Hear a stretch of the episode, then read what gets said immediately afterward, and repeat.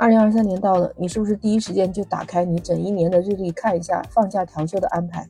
你有没有发现今年春节放假七天，然后还要上班七天？是不是跟我一样也在想，为什么这个假期调休制度就是取消不了呢？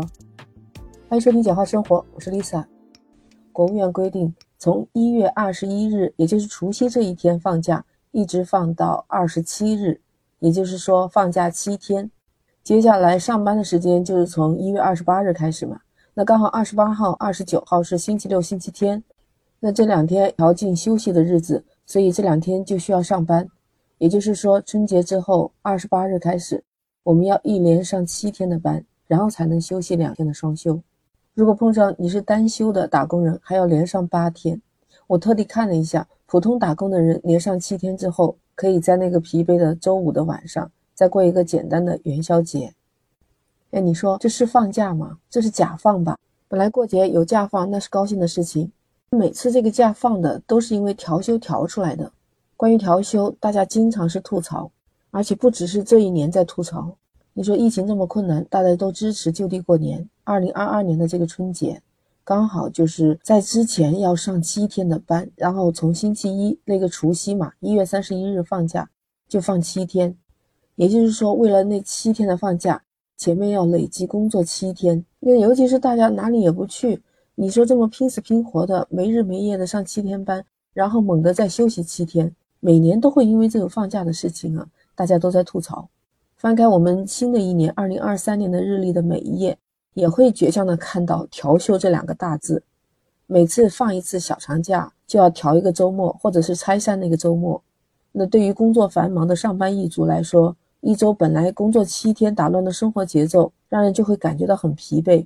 如果再加上加班值班，在你看这个春节过得更加不轻松了吧？嗯，对着日历算了半天以后，发现实际上我们放的假少得可怜，所以就是每次把周末的两天拿去补。所以说春节放假实际上也就只有三天。有网友就表示，那放不起就别放嘛。还有很多网友说，这过年越来越不像过年。为啥越来越没有年味？因为我们被逼着时间回去上班，来也匆匆，去也匆匆。不过有些人还是赞成调休，他们说虽然苦一点，节奏打乱了，但中间能够多休息两天，感觉还是很好的。其实不光是春节呀，几乎每一次放假调休都是这个热议话题。你像二零二一年的五一的时候，有一个调查报告就发现，百分之四十的网友不喜欢五一调长假，百分之二十六点六七的网友说。调休凑成长假的安排真的让人很累。还有百分之十六点六七的网友就认为，像这种把五一放假调休的重点主要是刺激消费，不是让人家休息放松的。只有百分之十的网友们认同调休凑长假的，还有百分之六点六七的网友就建议每年都去取消这个调休长假的安排。不知道你是属于那百分之几的里面的人呢？我想我可能就是最后这一种建议取消凑长假的这个安排的。那你说调休制度真的可以被取消吗？我们来了解一下调休制度是怎么来的。因为我记得我读大学之前，我们都是单休，就是一个星期只休息一天，后来才有周末双休，一个星期休息两天的这种节假日。哎，我是不是不小心暴露年龄了？哎，不过没关系了，说就说呗。好像从二零零一年开始，是为了促进假日经济吧？那个时候就是把周末连在一起公休，然后加上法定节假日，就形成了七天的。就是七天乐吧，像那时候过春节七天，五一放七天，还有十一都是连休七天的长假。那个黄金周那个词儿就是那个时候过来的嘛，周不正好就是七天嘛，就是整个黄金七天的节假日。从那个时候起啊，全国人民都集中在那几个时间段出游出行，那时候旅游都是人山人海，又影响了游客的出行体验。后来从二零零八年开始，我们国家推出了小长假制度。因为当时增加了三个传统节日，就是清明节、端午节还有中秋节，所以五月一日就不再是七天的长假了。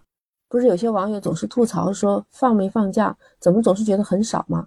我们来盘点一下啊，其实我们国家法定节假日就是十一天，春节是三天，国庆节三天，劳动节一天，清明、端午、中秋、元旦那都是一天的，然后再加上其他的什么妇女节、青年节、儿童节。那些都是属于其他公民放假的一些纪念日，但没有强制放假规定。那也就是说，我们现在实行的就是几个小长假加两个大长假的休假体系。跟你说个冷知识，就是负责宣布这个放假的假日办，它的全称曾经是全国假日旅游部际协调会议办公室，到二零一四年的时候正式撤销了，这职能就并入到了国务院旅游工作部际联席会议当中。那这个联席会议是由旅游局牵头的。联席会议的主任也都是旅游局的局长，所以每年放假的安排都是由旅游局牵头开会提出来呀，最后由国务院去发布放假安排的。那你说他的初衷，他不是让你休息的，就是鼓励人们去旅行旅游，就拉动内需嘛。所以这样看来，这个调休假期是取消不了的，因为放假调休就可以增加法定假日吧。你不调休的话，那每天都在工作，影响到社会和经济运转。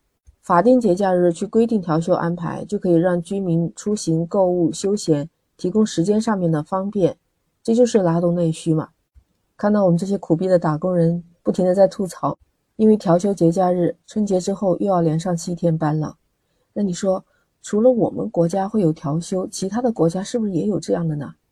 哎，我还真的查到了，我们国家现在的调休制度有可能是仿照当年日本黄金周假期，为了拉动内需消费吧。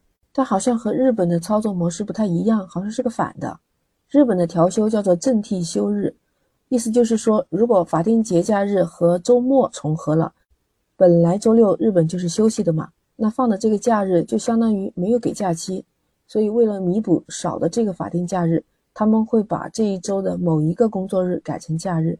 就比如说你周日是节假日，那么就把周一调成休息日，就变成三连休。这个就是日本的调休。听完你是不是觉得，哎，日本是在补假期，那我们变成了补班？法国也有一种特殊的放假政策，叫做桥，就是如果节假日在周四的话，那它就和后面的周日连在一起，一直连放四天，那那个星期五就是免费赠送的。据说德国也有一套自己的玩法，德国的法定节假日除了圣诞节和复活节这两个最大的节日之外，一般都是单独的只有一天，它不会出现调休的情况。那德国人会觉得这个假期太碎怎么办？别担心，德国会要求企业员工每年至少要有二十多天的带薪假期，可以自由支配。这个时候，员工可以用自己的带薪假期随意去组合呀。比如说，这个法定假日是在周三，那就可以请两天的带薪假期，就来个五连休，休息五天啊。这不就是拉动内需、刺激消费了吗？关键是他们说。去德国打工的外国人同样有享受二十多天的带薪年假哟，就是不分你本国人还是其他国家的人。哎，你听到德国这样的假期，你是不是很想去德国去美美的放个假？我跟你说，我还看到俄罗斯曾经一年有连休十天，不是调休哦，你知道吧？他就是刚好普京大帝规定了有三个非工作日，然后加上五一假期三天，然后再加上胜利日的那个假期刚好连在一起，再加上一个双休。所以连续十天没有任何的调休。听完国外这些没有调休的假日，你是不是觉得受刺激了？其实看了大多数网友的发言，大多数的人都还是觉得连续休假还是可以的，就是不想去连续加班。那实际上就是广大人民群众还是嫌假期太少，时间太短了。其实关于放假时间长短的问题，不光是网友们关心，现在人大代表们都开始关注了。几乎这几年，每年都会有建议延长春节假期。关于延长假期的建议，很多网友就表示支持，需要有更多更长的假期，才能有时间陪伴家人嘛。只有这个时候才会享受生活，扩大消费嘛。当然，对于企业就不一样，需要生产又要放假，这个经济账得好好算一下。那对于国家来说，放假的时间长短，那是一个综合考量的因素。我们为什么不参照国外的一些做法？让这个放假更多元化，不是每次都去固定去调休吧？让大多数的上班一族觉得假是休了，但是人没休息。要么就是大家扎堆出游，出去都是人看人，更加没有得到好的休息，把很多的时间都消耗到了排队或者是在高速公路上扎堆出行的这个时间上。所以网友们一致都想提高假期的质量，让假期放得有价值一点。这就是大家不会再去纠结我们的假期是不是凑来的，是不是调休调来的了。那不知道你怎么看呢？欢迎在评论区留言。